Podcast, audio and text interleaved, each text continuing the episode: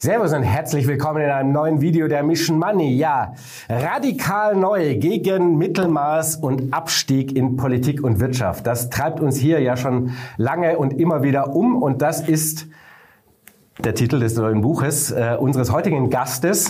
Äh, er war Airline-Vorstand bei der Lufthansa, ähm, später Personalvorstand bei Conti und dann auch noch bei der Telekom und im Unruhestand, wie man so schön sagt, mit voller Energie, ähm, ist er dann auch nochmal in die Politik und wollte angreifen und Gutes bewegen als Mann der Praxis und äh, war parlamentarischer Staatssekretär im Bildungsministerium. Ja, also für die Forschungsseite. Für die Forschungsseite. Ja. Und ähm, deswegen erst einmal herzlich willkommen, Thomas Sattelberger. Ich freue mich sehr, dass du zu Gast bist. Ja, Danke für die Einladung, lieber Peter. Ich freue mich sehr, dass ich bei den YouTubern von Burda bin. Ja, ja, wobei du bist ja, ähm, also wer die, den Politikbetrieb ein wenig verfolgt, du warst ja ein richtiger TikTok-Star. Also da bist du bist ja bei der noch jüngeren Zielgruppe als wir in Anführungszeichen hier alten Säcke bei YouTube. Ja, also ich glaube, ich habe immer noch die die meisten Likes mit 3,6 Millionen. Äh, aber ich, ich mache übrigens auch noch sehr aktiv äh, TikToks. Mhm. Das macht mir große Freude. Aber natürlich in, in, im politischen Getümmel war das nochmal was ganz anderes. Ja, also so, bist du quasi der Mr. Bundestag sozusagen gewesen, wenn man das mal so ein bisschen umdreht. Ja, in, über die, die fünf Jahre meiner Tätigkeit vor allem. Natürlich als, als äh, parlamentarischer Staatssekretär, da musst du die Klappe halten, mhm. leider. Ja. Da bist du der Diener deiner Ministerin, mhm. äh, von Bettina Stark-Watzinger.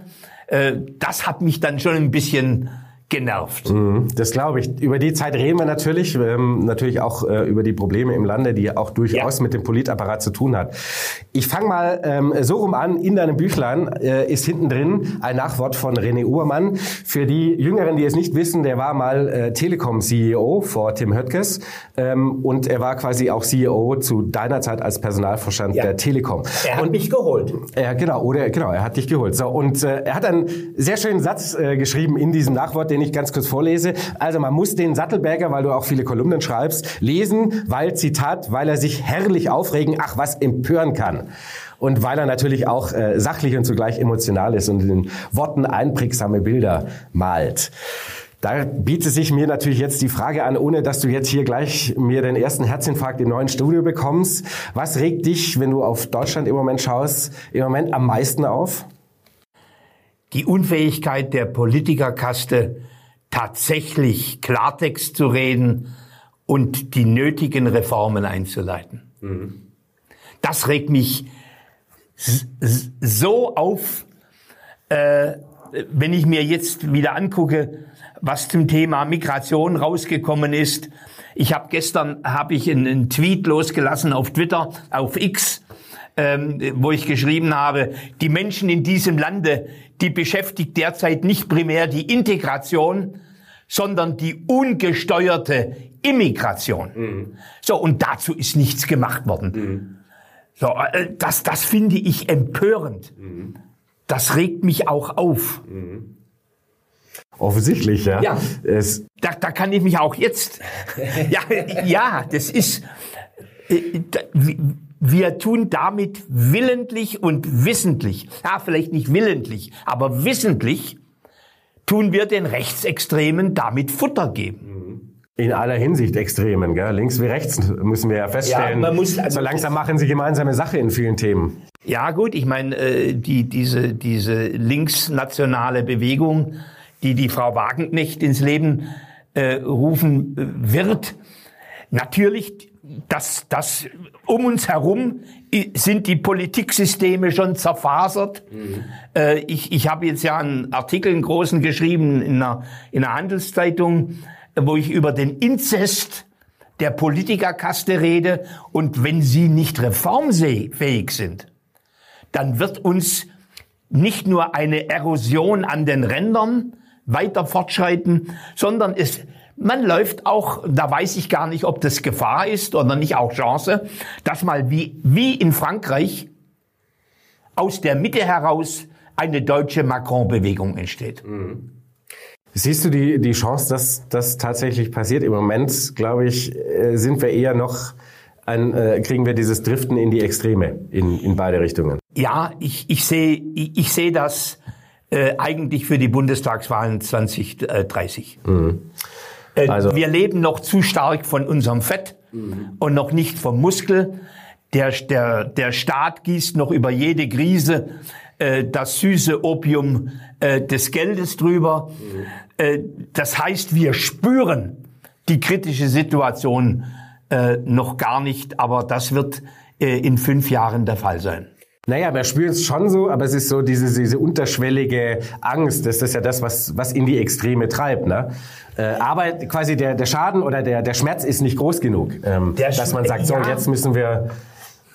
Also ich sag's mal so, die, die, der, der mittlere, der, der untere Teil der Mitte, der spürt es schon.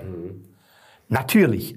Äh, und und äh, äh, denn, denn diese Mischung äh, äh, aus sinkenden Margen in der Wirtschaft, äh, aus Ansteigen des Niedriglohnsektors, ähm, äh, oder äh, ja oder des, des Sozialtransfersektors. Ja.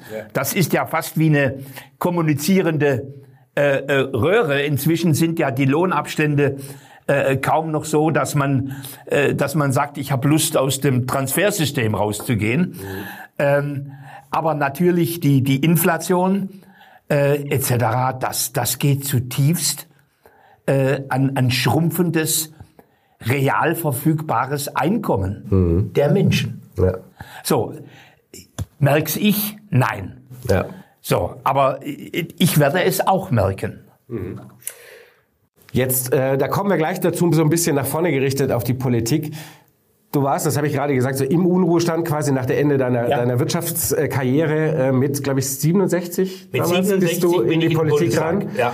Ähm, und dann ja auch recht ruckartig wieder irgendwann ein paar Jahre später wieder raus. Ähm, damals hieß es ja aus persönlichen Gründen, wie man so schön sagt. Ja. Ähm, das war, wenn man natürlich dein Buch liest, nicht ganz so der Fall, ähm, sondern hast ganz schön die Schnauze voll gehabt. Bist du Darüber können wir reden, warum bist du raus? Und, äh, und die Anschlussfrage ist, bist du so ein bisschen desillusioniert davon, was man in der Politik bewegen kann? Also ich bin, ich bin einer politischen Schmutzelei. Und jetzt, jetzt, wenn ich unkritisch mir selber gegenüber wäre, würde ich sagen, zum Opfer gefallen. Ja. Nein, es ist eigentlich anders. Ich bin an einer politischen Schmutzelei, die ich hätte merken müssen mhm. gescheitert. Ja. So, äh, das, das ist, glaube ich, eine fairere äh, Form der, der Betrachtung der Dinge. Äh, bin ich desillusioniert? Ähm, also in der, ich habe mich außerordentlich wohlgefühlt als Staatssekretär. Mhm. Also da ist mir mein, mein managerielles Geschick äh, das ich ja lange Jahre gelernt habe, bei Conti, bei Lufthansa, bei Telekom, äh, zugute gekommen. Also Apparate kann und konnte ich reiten. Ähm, was, was ich unterschätzt habe, ist die charakterliche Verluderung von Menschen, die von der Politik abhängig sind. Mhm. Also da, natürlich ist Wirtschaft jetzt auch kein Unschuldslamm. Und da gibt es Machtkämpfe und territoriale Streite und, und, und. Ähm, aber der Umfang, in dem Neid und Missgunst äh, die Menschen prägt, die eigentlich in einem ganz engen Markt, denn niemand will sie ja hinterher, mhm. äh, außer in Lobbyistenvereinigungen, äh, in Interessensverbänden oder in, in Brüssel bei, einem, bei einer Lobbyabteilung eines deutschen Konzerns. Das heißt, ein ganz enger Arbeitsmarkt und in diesem engen Arbeitsmarkt abhängig zu sein, äh, auf Gedeih und Verderben vom Wohlwollen deiner Oberen, aber auch sozusagen vom, vom Erzielen kleiner Aufstiegsmöglichkeiten. Das hat schon zum Teil schon Kreaturen geschaffen, die ich sehr bedenklich finde. Und deswegen habe ich ja auch in dem Buch mich intensiv zum Thema was könnte eigentlich ein Politiksystem reformieren? Also beispielsweise die ganze Frage, äh, dass die Mandatszeit äh, äh, von, von, von Abgeordneten auf zwei Legislaturen beschränkt ist. Ja. Denn dann muss man sich automatisch um sein berufliches Standbein kümmern. Äh, dann natürlich auch die ganze Frage, haben Parteien Optionen für Nichtparteimitglieder, dass die kandidieren können? Mhm. Äh, ich, ich finde, wir, wir, wir ziehen unsere Politikerkaste inzüchtig ja. aus unseren eigenen, oft, äh, ja, es sind ja nicht immer die erfolgreichsten in anderen Sektoren, die dann in einer Partei sind. Mhm. Äh, so, und da aus denen heraus generieren wir unsere Kandidatinnen und Kandidaten äh, und zum Teil äh, mit abgebrochenem Studium, zum Teil ähm, ohne berufliche Erfahrung. Ich halte das für abstrus. Brauchen äh, Politiker, um in den Bundestag zu kommen, eigentlich nicht eine Mindesterfahrung an ähm, in der Arbeitswelt? Egal bei was, aber ähm, um ein bisschen, äh, ein bisschen die Welt geschnuppert zu haben, bevor man sich ins, äh, in den Bundestagsalltag verliert? Also, also mal Peter, Peter, das ist egal was.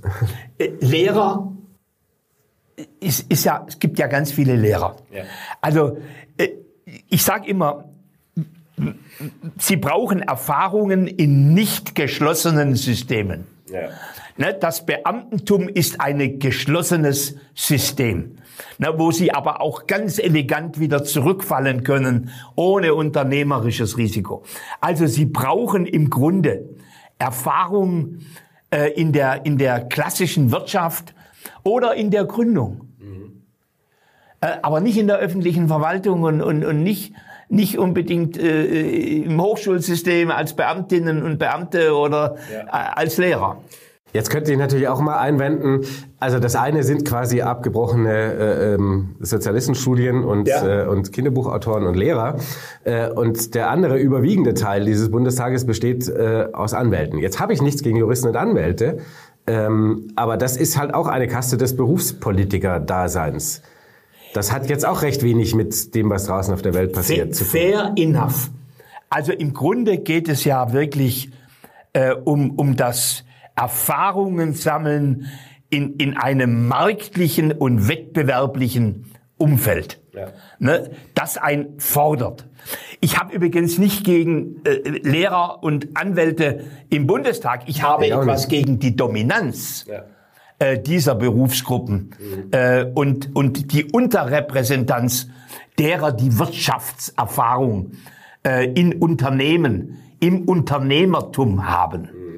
Also das, das ist, äh, und das kann man eigentlich nur, nur lösen, indem Parteien sich ganz anders öffnen für Quereinsteiger, äh, für äh, Leute, die kein Parteibuch haben. Ich habe im Buch geschrieben, ich habe dem immer wieder gesagt, auch dem Christian Lindner, ich habe gesagt, also wenn ich das, das Wahlprogramm zu 60 Prozent trage, dann ist das gut. Mhm. Denn ich, ich erwarte ja nicht, dass Politik, dass da dass, dass die, dass die Heilung, äh, die Heilsapostel der Welt sind, sondern ich, ich suche ja als Manager oft das kleinere Übel. Ja. Und da war meine FDP das kleinste Übel. Mhm. Warum tun wir uns so schwer in der, in der deutschen Politik, ähm, Experten reinzuholen? Also Pragmatiker, äh, weil wir alle Beruf, weil es halt Berufspolitiker sind, diese Kaste halt seit Jahrzehnten so gewachsen ist und äh, alle anderen immer rausgemobbt ja, also, wurden? Ja, also ich, es, es, das, das geht ja auch in die Frage der Exekutive rein. Ja. Äh, also zutiefst in die Frage der Politikberatung. Ja. Also wir, ich, ich, ich habe ja schon als Oppositionsabgeordneter bitter dagegen angerungen, dass im Grunde die Subventionsempfänger von Steuergeldern, ja. die Fraunhofers und Kompanie, ja. auch die Politikberater sind. Mhm. Also, denn die können nur in eigenem Interesse beraten. Ja. denn die können mit diesen zwei Hüten äh, können und wollen sie können sie nicht umgehen. Zum Zweiten haben wir natürlich äh, äh, wahrscheinlich ein Stückchen anders als in anderen Ländern. Wir glauben an Päpste ne? und, und an, an Herr Drosten, äh, war so so ein ein ein Papst. Ja. Ne? Und, und natürlich ein äh, Präsident, Professor äh, Raimund Neugebauer mhm. äh, war so, so ein Papst, äh, der im Grunde, ja, äh, übrigens auch ein Herr Walster, war ein solcher Papst auf dem Gebiet der künstlichen Intelligenz, obwohl er Irrwege gegangen ist. auch Drosten ist der Irrwege gegangen. So, und, und uns fehlt die Freude und die Gabe, unabhängige, interessensarme, ich sage nicht interessenslose. Ja. Es gibt keine Menschen ohne Interessen. Aber äh, die nicht gleich äh, Steuergeld bekommen und, und dann noch beraten sollen. Äh, und diverse Gremien äh, für die Politikberatung zu finden. Ich erinnere daran, äh, dass in, in der, im zweiten äh, Gutachten der Leopoldina in der Corona-Zeit ähm, in, bei 28 Menschen in der Kommission nur zwei Frauen waren und die allermeisten in der Kommission über 60. Also das ganze Thema äh, und, und, und sie waren, es, es gab keine Jugendärzte, keine Kinderärzte. Äh, keine, keine Professoren der Sozialpädagogik und Professorinnen, sondern das wurde systematisch ausgeklammert. Also das ist eine, das ist eine ganz große Verengung der, der Politik, die, die eigentlich, ja, einer überzogenen Expertengläubigkeit mhm. nachkommt. Mhm. Ja, also ich, also ich glaube, Drosten ist Papst wider Willen gewesen. Der hatte da gar keine Lust drauf, ehrlicherweise. Ja, aber, aber äh, bei den anderen sehe ich es auch. Aber äh, worauf ich eigentlich raus will, ist, ähm, also Heider Flesbeck zum Beispiel sagte das mal, sagte, eigentlich war er ähm, der, der letzte Volkswirt, der noch einen Finanzminister beraten hat. Danach kamen nur noch Juristen. Und da fängt das Problem ja schon an. Also selbst ihm quasi selbst von Steuergeldern bezahlt. Und, äh, und die meisten Menschen auf unserem Kanal, mit denen ich mich unterhalte, die alle natürlich aus der Wirtschaft kommen, ja. weil wir in erster Linie ein Finanz- und Wirtschaftskanal sind, ähm, wissen genau, obwohl sie jetzt am, am Ende vielleicht ihres beruflichen Lebens sind und, und Spaß haben am Wissen, weiter, Wissen weitergeben und einfach was Gutes tun und auch in die Politik ja. einsteigen würden, aber wissen, nein, ich werde in diesem Apparat äh, von, von Parlamentariern zerrieben ähm, und komme nicht dazu, das Gute, Sinnvolle voranzuschieben. Ja, und die wenigen, die es gibt, es gibt ja Expertenkommissionen Forschung und Innovation. Äh, dann gab es gab's den äh, den, den Wirtschaftsrat noch von Altmaier, ja. äh, den der damalige Finanzminister Scholz ja. sozusagen als, als Quatschköpfe ja. bezeichnet hat. Und die wenigen Unabhängigen, die mal eine kontroverse Meinung äußern, die werden glatt gebügelt. Naja, das ist ja, wenn wir bei der Wirtschaft bleiben, nehmen den äh, Rat der Wirtschaftsweisen. Ähm, der ist in seiner Zusammensetzung ähm, gestattet eigentlich auch recht wenig andere Meinung. Ja, also das, das Thema Wirtschaft ist unterbelichtet. Ja. Ähm, ich habe als Oppositionspolitiker mich immer lustig gemacht über, wenn Habeck gerechnet hat, denn das ging ja nie auf. Ja. Äh, ich sage also, als Wirtschaftsminister musst du mindestens die vier Grundrechenarten äh, können. Wäre ein guter Anfang. Wäre ein ganz guter. Äh, da da gab es ja mal richtige Stolper, ja. Stolperer äh, äh, bei, bei Habeck. Ähm, und, und, und das ist, das wird dann versteckt hinter der Aussage, ja, wir müssen ja alle Wähler bedienen. Wir können ja nicht die Wirtschaft sozusagen bevorzugen. Da bin ich voll bei Bill Clinton. It's business, stupid. Ja. Denn am Schluss ist die Wirtschaft für alle da. Ja, und sie, sie hat die Wertschöpfung. Ja. Äh, sie hat die Wertschöpfung, die im Grunde das Sozialsystem, das Bildungssystem, das Gesundheitssystem finanziert, sowohl über die Unternehmensbesteuerung wie durch die Besteuerung derer, die dort arbeiten. So, also in, insofern ist, ist das Wohlergehen der Wirtschaft Dreh- und Angelpunkt von allem. Ja. Und, und das sieht ja desaströs aus in diesem Lande. Wir sind kranker Mann Europas von der ökonomischen Indikatorik Und von der Innovationsindikatorik sind wir abgeschlagen. Ja. Wir sind gerade auf Platz 22 gelandet äh, beim World Competitiveness Index. Mhm. Eigentlich dem so renommiertesten Index, den ich kenne. Mhm. Wo sind wir falsch abgebogen? Auch du als manch der Praktiker und natürlich auch äh, jetzt ein bisschen die politische Seite von innen und die Diskussion erlebt hast, ähm, dass keiner mehr an das, was Deutschland ja mal sehr groß gemacht hat, die soziale Marktwirtschaft, dass, äh, dass jeder vergessen hat. Also Oder glaube, jeder ignorieren will. Äh, wir sind 2010 vollends falsch abgebogen und im Jahr 2000 hätten wir den neuen Pfad sehen können, nämlich die wachsende Internetökonomie. Ja. Da gab es zwar 2000, gab es das Platzen der Internetblase, ja. aber im Schatten dieses Platzes, dieses Platzens sind ja die Amazons und Googles und Apples dieser Welt mhm. gewachsen. Ja. Und nicht hier. So, das heißt, wir haben mindestens keine, kein, wir hatten keine Sensorik, für das, was sich in Teilen der Welt neu heranbildet, also die neue Ökonomie. Äh, und wir sind spätestens 2010 äh, falsch abgebogen, als wirklich sichtbar war, dass wenn wir nicht aufpassen, wir bei Business to Consumer abschmieren. Mhm. Äh, und dann im nächsten Schritt bei Business to Business. Ja. Und das war irgendwo vor, vor 10, 12 Jahren in meiner Wahrnehmung. Lassen Sie ein Jahr rauf und runter, runtergehen.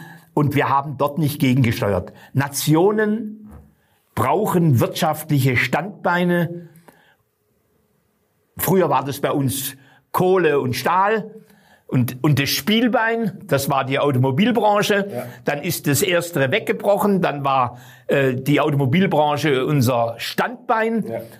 Und was haben wir hingekriegt? Wir haben neben dem Maschinenanlagen- und Autobau haben wir keine Spielbeine mehr in, in diesem Lande, sondern nur dieses alte Standbein. Gucken sich die Schweiz an, Pharma, Finanzen, Biotechnologie, klassischer Maschinenbau, äh, eigentlich in Ho Schweden ähnlich, hoch diversifiziert in der Wirtschaftsstruktur. Äh, ich, ich glaube, Südkorea hat einen Softwareanteil äh, am Bruttoinlandsprodukt von, von äh, 6,5 Prozent und wir äh, 1,9 Prozent. Äh, und da ist überwiegend SAP drin muss man einfach sagen, es ging uns einfach auch zu gut mit dieser, ähm, wir sind quasi äh, die Ingenieure der Welt, wir exportieren Made in Germany überall hin und das wird schon passen, weil wir halt ähm, die geilsten sind und die allerschärfsten. Also ich, ich nehme mir ja in meinem Buch nicht nur die Politik vor, ja sondern auch, auch die Wirtschaftsführerinnen und Führer. Ja. Damals überwiegend Wirtschaftsführer, auch heute noch. Äh, und, und natürlich Erfolg verwöhnt. Ja. Der Exportweltmeister wurde ja noch äh, 2017, als immer klarer war, dass Südkorea und, und, und äh, äh, China im Maschinen- und Anlagenbau immer besser werden, ja. noch zelebriert. Das heißt, wir, wir sind im Grunde, ja, unseren alten Pfad ähm, immer weiter marschiert. Schweden hat absolute 6% höhere Margen im Maschinenbau. Mhm. Die Schweiz absolute 3%. Das hat mit der Digitalisierung des Maschinenbaus ja. zu tun. Nicht mit neuen Spielbeinen, sondern mit der Transformation der alten Ökonomie. So, und, und, und das haben die Alten sozusagen, die Etablierten, die Platzhirsche, die haben das verschlafen. Und eine Gründungsökonomie für neue Spielbeine ist gar nicht erst richtig äh, vital geworden. Ich meine, es ist ja sehr schön abzulesen in der Autoindustrie letztlich, wie lange man das Thema E-Mobilität auch als Markt irgendwo erstmal belächelt, ignoriert hat äh, und dann irgendwann hektisch, ups, jetzt tut's uns doch ein bisschen weh. Ich war bei Conti äh, Personalvorstand, als wir uns äh, im Jahr äh, 2007 ein Projekt an der TU Darmstadt angeguckt haben, ähm, dass, das eigentlich, dass wir unter Anti-Blockiersystem äh, gefahren haben, das in Wirklichkeit aber autonomes Fahren war. Mhm. Da, da ist dieses Vehikel ist rausgezuckelt und hat einen in der Mitte stehenden geparkten PKW umrundet. Im gleichen Jahr hat der deutschstämmige Sebastian Truhn in USA den DARPA-Wettbewerb in der Wüste von Nevada gewonnen. Und zwar mit selbstfahrenden Vehikeln. Was hat die alte Conti gemacht? Die hat das Ding so, ja, träge, äh, ja, vielleicht noch, noch zwei Millionen weniger und, und die Margen aus dem Reifengeschäft, die sind ja viel wichtiger. Ne, die, das, das hat man so an den Rand geschoben. Und in den USA ist, ist diese ganze Frage des selbstfahrenden, der selbstfahrenden Mobilität mhm. äh, wirklich gewachsen. So, mit, auch dann mit, mit Venture Capital. Also, das ist verschlafen, mhm. Schläfrigkeit, äh, spätrömische Byzanz. Äh, und und, äh, ich, ich war noch dabei und, und, und äh, hatte das erst 2010 kamen mir erst diese DARPA-Erinnerungen, als ich bei Telekom war. Ja. Also es ist nicht so, dass ich frei von Schläfrigkeit war. Ja. Ja, natürlich. Ähm, wer, wer kann schon immer frei sein? Und natürlich kommt an jeder Hype kommt um die Ecke und ähm, du musst dir immer überlegen, natürlich, was könnte was werden, was nicht. Aber äh, sagen ja, wir mal, so ein paar Themen, die großen äh, Themen sind schon äh, lange. Wir haben keine Sensorik. Ja. Äh, die Expertenkommission Forschung und Innovation, äh, die spricht davon, dass wir fünf kriegsentscheidende Jahre auf dem Gebiet der künstlichen Intelligenz zwischen 2012 und 2017 mhm. schlicht und einfach verschlafen, verschlafen haben. haben ja. So, äh, und also du, du brauchst äh, ein, ich sage immer, ein, ein Politikapparat, aber auch ein Wirtschaftsapparat, braucht eine Sensorik, mhm. äh, um, um ein, Früh, ein Frühwarnradar oder Warn, nee, ein Früh Radar, das, ja. das im Grunde auch auf Neues aufmerksam Genau, es ist ja keine, es ist ja nichts, was warnend ist, sondern es ist äh, ein, ein, ein Chancenwittern, ein Hunger. Genau, und, und das, das haben ganz viele nicht. Mhm. Ähm, also das. Aber stattdessen, und das ist ja auch dieses politische Problem, äh, wir diskutieren hier quasi am schärfsten über, äh, wie man KI eingrenzen muss äh, auf regulatorischer Ebene und haben gar keine KI. Ähm, ja, sozusagen. Wir, ja, wir, sind, in Europa. wir sind ethik- und morallastig genau. und haben nichts zu bieten. Ja, ja. Ne, also wir reden über die Moral, die wir anderen, ja. die was machen, ja. aufzwingen wollen.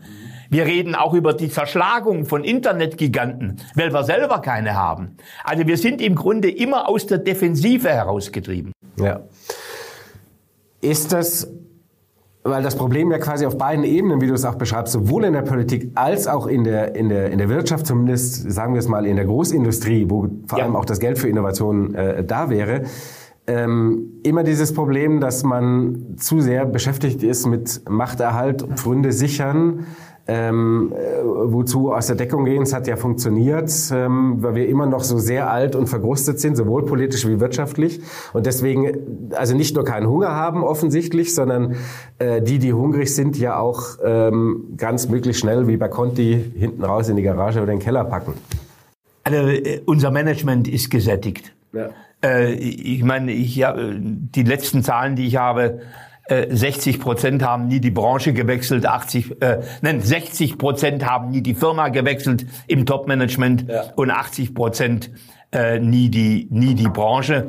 Das heißt, es sind alles Eigengewächse, äh, fast ein bisschen autistische Eigengewächse, die die Welt ja gar nicht erlebt haben. Und eigentlich bräuchte die die die deutsche Wirtschaft und da rede ich nicht nur über die Großkonzerne, sondern natürlich auch über die Herreuse, mhm. über die Schefflers und, und, und. Also dass diese Familienunternehmen, ja. die ja Konzerne geworden sind, die bräuchten Disruptoren an der Spitze. Mhm. Sind übrigens auch empirisch gesehen viel erfolgreicher, wenn es um Transformation geht. Ja. Na, also ein Disruptor in einem, in einem Sonnenscheingeschäft ist vielleicht nicht so gut, aber wenn es um wirklich um, um Transformation geht, dann sind die Disruptoren äh, erfolgreicher. Das, das ist so äh, der eine der eine Punkt, dass dass dass wir im Grunde äh, Eigengewächse die die die Erschütterungen in der Welt nie gemanagt haben, mhm. Dass wir die nach oben führen. Äh, Baumann von von Bayer ist ja ein, ein, ein typisches Beispiel. Er musste ja. jetzt ja äh, gehen oder hat er vorzeitig dann ja auch niedergelegt. Ja, aber warum? Äh, weil er Monsanto gekauft hat gegen jegliche Sensorik, äh, die, die, die, die ihm aus den USA geliefert worden ist. Mhm. Also da gab es sogar Sensorik, aber er hat sich auf, auf, auf, auf, auf blind und taub gestellt. Mhm. gestellt. So, das, das ist eigentlich dass, dass, dass unsere Investoren das so lange ertragen. Mhm. Das wundert mich wirklich. Es hat so ein bisschen was, du hast es ja auch beschrieben und ich kenne das noch aus meiner äh, aus meinen Anfangsjahren als Wirtschaftsredakteur, ähm, so ein bisschen wie die Zeit von, von Schremp bei, bei Daimler. Du warst ja bei der DASA, ja. bevor du zur Lufthansa bist. Äh, und als äh, Schremp eben vom DASA-Chef dann zum, äh, zum äh, Daimler-CEO wurde und dann im Prinzip alles, was Edzard Reuter angezettelt hat, zurückgedreht hat und, äh, und dann seine lustige Welt AG gebastelt hat, von der jeder wusste, das wird aber ein schwieriges Unterfangen. Ja, und, und natürlich, jetzt muss man im rückwärts betrachtet, ja. die Multimilliardenverluste, die Schremp eingefahren hat, ja. und die sein Nachfolger Zetsche zum Teil ausbaden musste, mhm. aber dann auch am Schluss auch nicht transformiert hat, aber ich habe damit, ich habe viel Mitgefühl mit seinem, seiner ersten Phase. Ja. Ähm, und man, die Begründung, dass sozusagen eine Dornier, äh, äh sozusagen ein Flieger bei Dornier, äh, 100 äh, Millionen Anlaufverluste hat ja. und dass man in der Raumfahrt den Return on Invest oft in 10, 12, 15 Jahren hat, ja. wenn man das gegenfährt, mhm dann hätte damals ein Edzard Reuter durchaus Chancen gehabt. Ja. Oder so viel schlimmer wäre es nicht gekommen. Vermutlich, ja. Aber die Frage ist natürlich, ich meine, das ist jetzt, da reden wir jetzt von, für viele da draußen auch von sehr weit Schnee von gestern, ja. aber die, die Sache ist, das wiederholt sich halt immer noch immer wieder. Auch jetzt quasi, das sind ja jetzt 25, 30 Jahre später. Ja, also das, deswegen, ich, ich, ich blicke ja auf 40 Jahre Industrie, nein, 50 Jahre Industriegeschichte zurück. Ja. Und man muss im Grunde diese alte DNA ein Stück verstehen, mhm. um zu verstehen, warum sich Deutschland so gravierend nicht verändert hat. Ja. Denn die alte Deutschland AG ist ja nach wie vor existent. Ja. Sie ist nicht mehr durch finanzielle Vernetzung existent, aber sie ist durch die Vernetzung der Mächtigen in Politik und Wirtschaft ja. und Gewerkschaften äh, nach wie vor äh, existent. Und das macht im Grunde auch neue Generationen von Managerinnen und Managern, wenn sie ihre Fesseln nicht abstreifen, zum Gefangenen dieser alten DNA. Ja. Ja, und das ist ja ein, ein quasi, es ist ja auch ein, also Großkonzerne sind ja oft auch so eine ich sage mal so eine sich selbst regulierende Schlange. Das ist so ein bisschen wie Vereinten Nationen. Du brauchst keinen Kontrolleur, weil nichts, äh, selbst wenn jemand was Böses würde, würde da durchkommen durch diese, durch diese Schlange durch. Ne? Und das ist ja, also ich kenne doch auch ein paar Leute von ein paar größeren Autokonzernen, die sagen, das ist schön, wenn der CEO oben so äh, sagt, wir wollen jetzt in die Richtung marschieren, weil da ist Zukunft. Das kommt halt äh, bis nach unten gar nicht durch. Äh, und ja, deswegen läuft der Rest trotzdem da lang, wo war ich immer lang gelaufen sind und befriedigen ihn da mal mit ein bisschen was. Ja, also ich glaube nicht an diese Appelle. Ja. Ähm, äh, ich, ich, ich glaube zutiefst an Corporate Spin-offs, an Nukos, New Companies, ja. ähm, an strukturelle Ambidextrie. Äh, geschwollenes Wort, ja. weiß ich, aber im Grunde, dass man neben der Oldco, der Old Company, eine New Company hat, ja. wo man im Grunde Innovation erprobt. Das heißt, du hast eigentlich Effizienz schmieden für das alte Geschäft, ja. wo du die Margen auslutschen tust. Das ist ja legitim und gut ja. und richtig. Und ein Teil dieser Margen und in der, in der Wirtschaftsökonomie nennt man, äh, nennt man das ja Kannibalisierung, ja. wird in unbekanntes Terrain investiert, ja. wo du nicht weißt, ob wirklich was rauskommt. Genau. So, und das. So wie das Google natürlich mit, mit seinen, mit seinen quasi Unicorns macht. Genau so ist es. Denn, denn, denn, denn natürlich äh, ist, ist im Grunde Alpha die Erkenntnis, dass selbst in einer Innovationscompany ja. Innovation von den alten Elefanten erdrückt wird. Ja. So, und deswegen muss man mutig äh, im Grunde neue Struktur schaffen. Also ja, Coworking Spaces und Innovation Labs und so, das, da Alles traut man sich so ran. Äh, das sind so ein bisschen so, ja, so Stege so Holzstege über äh, in, in, in die andere Machst schön farbig und bunt, dann fühlen sich alle wohl. Ja, aber es ist halt nicht wirklich die, die Radikalität ja. die angesichts der Krise unserer Wirtschaft angesagt ist. Mhm. Du hast äh, in, in deinem eigenen Epilog ein Zitat, ich reiße es ein wenig aus dem Zusammenhang in dem Fall, ähm, aber nicht wie arg. Äh, an der Erkenntnis mangelt es selten, viel öfter hingegen daran, das, äh, das als richtig Erkannte in die Tat umzusetzen. Das ist, was haben wir mit äh, Stelter und anderen Wirtschaftsexperten auch schon besprochen. Dieser Mangel, den du ja erkennst, ähm, du bezogst es natürlich vor allem auf die Menschen an sich, dass jeder mal ein bisschen den Arsch hochkriegt auf gut Deutsch. Das sage ich so, du darfst das gleich anders höflicher formulieren. Höflichkeit ist nicht unbedingt das, wofür ich bekannt bin. So, und deswegen, das ist mir auch sehr sympathisch. Ähm, und das gilt natürlich auch quasi auf der Ebene dieser zwei Kasten, der Wirtschaft und der Politik. Auch da haben wir ja durchaus Erkenntnisgewinn. Ähm, selbst ein Herr Habeck erkennt die schwierige Lage in der deutschen Wirtschaft und wo wir da gerade so ein bisschen hinsteuern. Ähm, es mangelt aber auf ganz vielen Ebenen daran, den Arsch hochzukriegen und die unbequemen Sachen anzupacken. Ja gut, ich meine, jetzt in der Politik ist es ja die, die Political Leadership. Ja. Und äh, ich habe mir mal angeguckt, wie lange England darben musste, bevor Margaret Thatcher kam. Ja. Äh, mindestens sieben Jahre. Und es hat mindestens fünf Jahre gedauert, äh, bis die Früchte ihrer erfolgreichen wie auch misserfolgreichen Reformen äh, zutage traten. Ich habe das gleiche äh, für Schröder gemacht, mhm. äh, denn der hat ja ähm, in, in der ersten Phase seiner Regierungszeit mit ruhiger Hand, so hat er es beschrieben, ja. äh, regiert. Und dann, als wir dann, als die, die Zahl der Arbeitslosen immer jährlich um eine Million stieg, äh, dann hat er die Harzreformen gemacht. Ja. Also da waren auch so sechs, sieben Jahre Niedergang, dann Reformen und ungefähr vier, fünf Jahre bis die Reformen. So, jetzt haben wir ja heute äh, äh nicht eine, eine, eine Krise äh, der, der Arbeitslosigkeit, sondern wir haben eine, eine Produktivitäts- äh, und, und eine Innovationskrise. Äh, ich, über Bildung will ich jetzt noch gar nicht reden. So, also es müsst, ist, ein, ist ein neuer Kontext da, ja. aber wir brauchen wieder Persönlichkeiten in der Politik.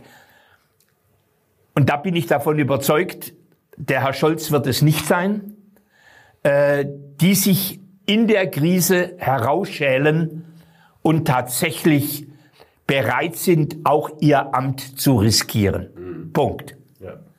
Das ist, glaube ich, diese innere Unabhängigkeit, zu sagen, ich bin nicht äh, gefesselt dadurch, dass ich wiedergewählt werden muss, mhm. ist auch, glaube ich, ein Schlüssel für einen Transformator. Ähm, also diese, deswegen ist man eigentlich immer gut beraten, wenn so ein Transformator erstens eine geistige und zweitens eine, eine ökonomische äh, Unabhängigkeit, Unabhängigkeit hat. Denn ähm, dann kannst du ihm nicht den Schul absägen. Und wenn, dann sagt er, ist mir doch egal. Ja, das war jetzt aber nicht ein Plädoyer für März. das vermutlich, ja, ziemlich sicher. Ja, wobei ich, äh, das beschreibe ich in diesem Buch, glaube ich, auch. Ich habe ihn, als er stellvertretenden Vorsitz niedergelegt hat, äh, der, der CDU-CSU 2004. Ja. Damals war ich noch kein Parteimitglied irgendwo, habe ich ihn angerufen und habe gesagt, lieber Herr Merz, wenn Sie eine neue Partei gründen, dann bin ich dabei. Mhm. Ja, also das, das ist äh, die, diese, diese, diese Bereitschaft, auch Unpopuläres zu sagen, wo sich die rot-links-grüne äh, äh, Mafia aufregen kann und empören kann in ihrem gelernten Empörungs, in ihrer gelernten Empörungshysterie. Ja. Äh, das, also das finde ich gar nicht so das Wichtige. Also po Politiker äh, in diesem Lande heute, die, die, die müssen eine Krise anpacken und bewältigen. Äh, die müssen nicht geschliffen auf dem Parkett sein. Mhm. Oder ist es äh, am Ende des Tages äh, dieses alte Thema, wir hatten äh, letztes Jahr ja ein Gespräch, wir haben vorhin auch darüber gesprochen mit Harold James, äh, ja. dem, dem äh, Geschichtsprofessor aus, aus Princeton, der äh, ähm, sich sehr um die, um die deutsche und europäische Geschichte kümmert, äh, der letztes Jahr ein Buch geschrieben hat, ähm, quasi über die sieben großen Krisen seit den 1750er Jahren, die eben immer wieder ähnliche Muster haben, Deglobalisierung und dann eben kommt später wieder. Und letzten Endes war seine Erkenntnis aus diesen, aus diesen Schreckenskriegen, ähm, Krisen, die es da immer wieder gab. Es muss erst sehr viel schlimmer werden, bevor es besser werden kann. Und sind wir einfach, das ist ja dieses Schröder-Thema, ne? Schröder hat irgendwann All-In gespielt, in Anführungszeichen, auch seine, seine ähm, quasi sein Amt auch riskiert ähm, mit Agenda 2010, ähm, weil er selber mit dem Rücken zur Wand stand, aber auch das Land ein Stück weit mit dem Rücken zur Wand stand. Und wahrscheinlich geht es uns einfach insgesamt zu gut, dass der Druck nicht groß genug ist, dass ein paar Leute die Eier in der Hose haben. Ja, aber ich nehme mal einen Ronald Reagan äh, vor vielen, vielen Jahrzehnten. Der, der hat im Grunde rustikale Reformen eingeleitet, ohne dass die USA jetzt mit dem Rücken äh, zur, zur Wand standen. Also ich, ich, ich, ich ja, äh, der Feind vor den Türen und die, und die Not äh, ist, immer, äh, ist immer ein ganz mächtiger Treiber, äh, Antreiber, äh, wenn, wenn Menschen äh, plötzlich Tritt fassen. Äh, aber ich, ich meine, Ronald Reagan hatte ja auch eine, eine Vorstellung davon, äh, wie die USA aussehen sollte. Mhm. Also, also auch die Vision ist ein Treiber, nicht nur Not und, und Gegner vor den Türen. Mhm. Also das, das ist, aber wahrscheinlich äh, muss bei uns und, und das, das, das heißt ja gar nicht herbeireden der Krise, denn es passiert ja. Es wird schlimmer, äh, bis sozusagen der Schmerz tatsächlich in der bürgerlichen Mitte angekommen ist. Mhm. So und äh, äh, und und wo, wo wo wo sozusagen Politiker nicht mehr anders können als. Ja. Aber das äh, äh, das äh, oder es kommt tatsächlich hoffentlich nicht von der radikalen Seite, ne, aber äh, das das das auch das kannst du ja äh, zunehmend nicht mehr ganz ausschließen. Mhm. Ähm, es kommt da im Grunde eine Bewegung äh, oder es kommt, äh, was, was man nicht vergessen darf, äh, die Macron-Bewegung hat Le Pen ja. acht Jahre lang aufgehalten. Ja. So, äh, jetzt kann man trefflich darüber diskutieren, was Macron hätte noch machen können und müssen, ja. sozusagen, um das wirklich äh, nachhaltig hinzukriegen. Ähm, äh, aber äh, das war zumindestens auch das, man könnte sagen, die politischen Ubers, die stehen ja vor der Türe. Ja. Jedweder Farbe. Da ist, weil wir ja jetzt an der Klammer sind, natürlich die Frage unter bestimmten Voraussetzungen, wenn sich vielleicht auch noch ein paar mehr Pragmatiker, gerade auch aus der Wirtschaft und auch aus anderen Themengebieten, die sich auskennen, so ein bisschen einbringen würden. Würdest du dann nochmal angreifen in der Politik? Ja. Denn dir geht's ja nicht um die Politik, äh, im, im, dafür im Bundestag rumzusitzen, sondern Nein, du bist, mir geht's ja auch nicht bist um Karriere ja ein Anpacker. und nicht Geld verdienen. Eben, das äh, hast du alles hinter dir, sondern es geht ums Anpacken und äh, also, Dinge besser machen. Würde ich nicht ausschließen. Würdest du nicht ausschließen? Ja, halt aber äh, das Fenster äh, der Gelegenheit, der günstigen Gelegenheit wird immer kleiner. Okay. Denn ich, ich sag mal so, im zarten Alter äh, von, von, von 75 bald, äh, ja, also ich bin noch im Vollbesitz meiner Kräfte. Äh, der eine oder andere Kniegelenk oder so tut dann schon auch weh. Ja. Ähm, äh, ich habe mir vor kurzem überlegt, ob ich, zwei, äh, ob ich äh, 2030 nochmal antreten täte. Mhm. Also so weit bin ich. Das macht mich hoffnungsfroh, dass ähm, Menschen wie du ähm, nicht verzagen zu versuchen, ähm, zu helfen, das Land wieder in die richtige Spur zu bekommen. Thomas, vielen lieben Dank für das Gespräch. Ja, ganz lieben Dank dir für die Einladung. Äh, tolles Gespräch für mich. Hat mir auch total Spaß gemacht, deswegen vielen Dank für den Besuch. Für euch da draußen nochmal, Freunde, ähm, kauft euch das Buch, es ist wirklich gut.